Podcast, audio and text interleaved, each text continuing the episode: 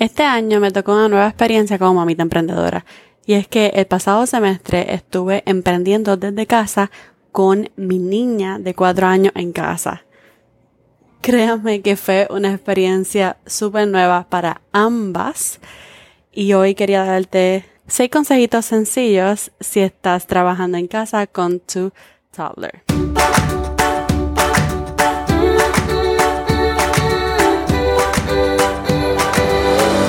Este es el podcast de la mamita emprendedora. Mi nombre es Jessica Nieves. Escucha aquí conversaciones para aprender cómo otro ha logrado alcanzar sus sueños y aprende los mejores trucos para abrir tu negocio, lanzar tu blog, manejar las redes sociales y mucho más. Eso no es lo único, hablaremos también de nuestra vida de madres y cómo hacer de todos nuestros sueños poco a poco una realidad. Hola, hola, bienvenida al podcast de Mamita Emprendedora. Mi nombre es Jessica y soy la host y creadora de este podcast te ayudo a crear contenido estratégico para crecer tu marca personal usando las redes sociales y también te ayudo a lanzar tu negocio al mundo digital. Este año yo he sido mamita emprendedora en muchas facetas. Si has escuchado el podcast desde hace tiempo, pues creo que ya me conoces, ¿verdad? Y sabes que he estado en casa, trabajando desde casa para otra persona, con mi bebé en casa, he estado trabajando afuera, pero este año yo decidí renunciar al trabajo que tenía y me fui full time en casa. Empecé sola, pero ya el segundo mes estuve con mi nena en casa. Y esto para mí fue una experiencia nueva, igual para mi nena, porque no habíamos estado las dos solas en casa. Mi nena chiquita es hiperactiva y es fuerte, es muy inteligente, valiente y hermosa, ¿verdad? Pero sí es un poco fuerte, así que créame fue un aprendizaje para las dos. Y hoy quería darte seis consejitos sencillos para que tú puedas llevar a cabo este semestre escolar si, por ejemplo, te toca quedarte en casa trabajando en tu negocio con tu bebé. Algunos de estos consejos fueron consejos que yo aprendí y otros de estos consejos fueron consejos que me dio la terapista de mi bebé, porque al pasar de los meses, a mitad del semestre, empecé a llevar mi nena a una terapista de juego para que ella jugara con ella y hablaran juntas. Y muchos de los consejos que ella me dio yo los puse en práctica y de verdad que ayudaron demasiado. El primer consejo que te voy a dar es que establezca una rutina. Establezca una rutina. Especialmente si tu niño o niña hiperactiva, creo que ayuda demasiado. Cuando ellos ven la repetición, ¿verdad? Cuando ellos saben ya qué hacer, Normalmente a cualquier niño se le hace difícil si todos los días son diferentes, si le cambia siempre la rutina, ¿verdad?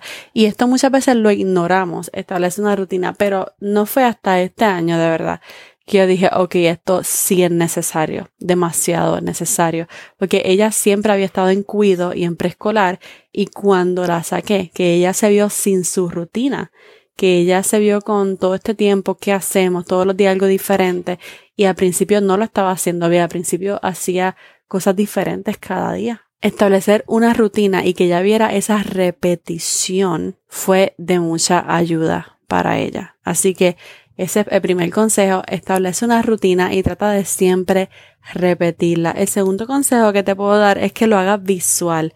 Este fue el consejo que me dio prácticamente en mayo.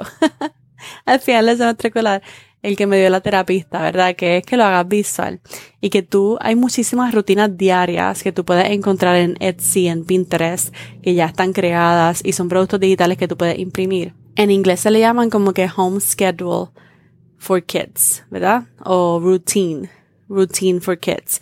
Y tú buscas estos charts, estas tablas de rutinas y la imprimes, ¿verdad? Y con la ayuda del nene o la nena, ¿verdad? Ella puede cada día hacer como que un check de todo lo que ella va haciendo y ella va viendo que todos los días se repite lo mismo, ¿verdad? Y, y vas, va viendo qué vamos a hacer, que no la tome de sorpresa, que ella sepa qué esperar. Así que si puedes, imprime una rutina bien bonita que puedas encontrar online y pónsela visible que ella o él lo puedan ver para que ellos puedan seguir lo que van haciendo cada día. El tercer consejo es que la primera actividad de la mañana la hagas con ella. uno de los errores más grandes que yo hice cuando comencé a trabajar en casa con ella es que yo desde que llegué a la casa llevábamos a su hermanita, ¿verdad?, a la escuela y tan pronto llegaba a casa yo abría la computadora y me ponía a trabajar.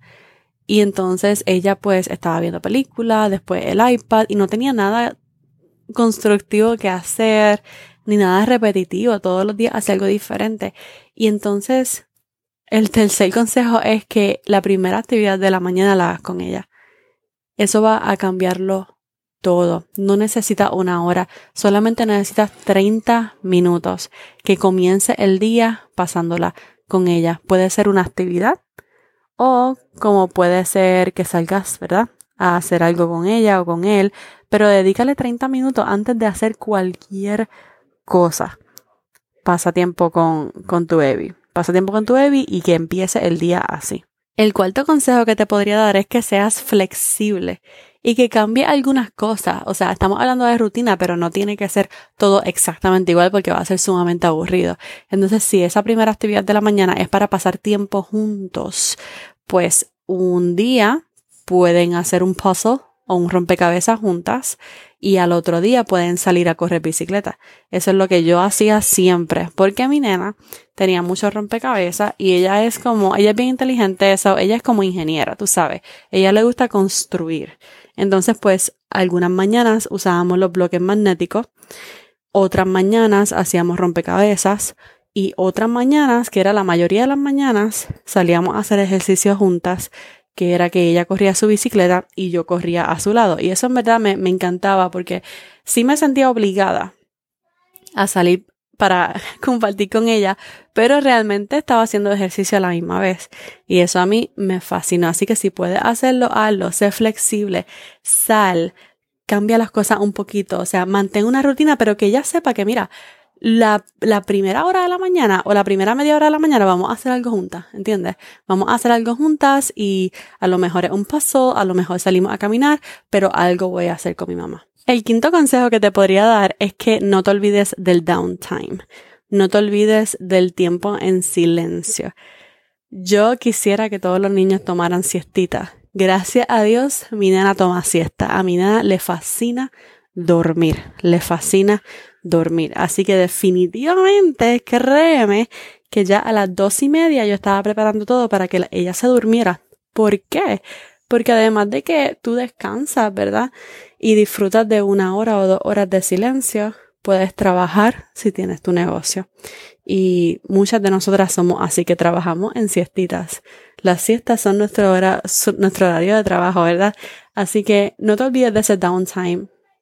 Si a lo mejor no tomas siesta, puedes decir que un tiempo en silencio y que puede a lo mejor, pues quizás puede ver una película en ese momento o puede hacer un, un rompecabezas por su cuenta o puede hacer una actividad en el balcón solita. O sea, mira a ver cómo tú puedes conseguir un poquito de downtime para que tú puedas disfrutar ese tiempo ¿verdad? Y puedas tal vez trabajar. Pero yo aprovechaba y siempre, siempre teníamos la siesta. Eso no era negociable. Y el sexto y último consejo que te podría dar es que tengas expectativas realistas. Yo creo que las mamás nos frustramos demasiado. Ustedes no saben que mis mensajes llegan muchas mamás frustradas, tú sabes, esa como que es el pan de cada día porque queremos hacer tantas cosas y lograr tantas cosas y después nos damos cuenta que no somos superwoman, ¿verdad? Y no podemos hacerlo todo.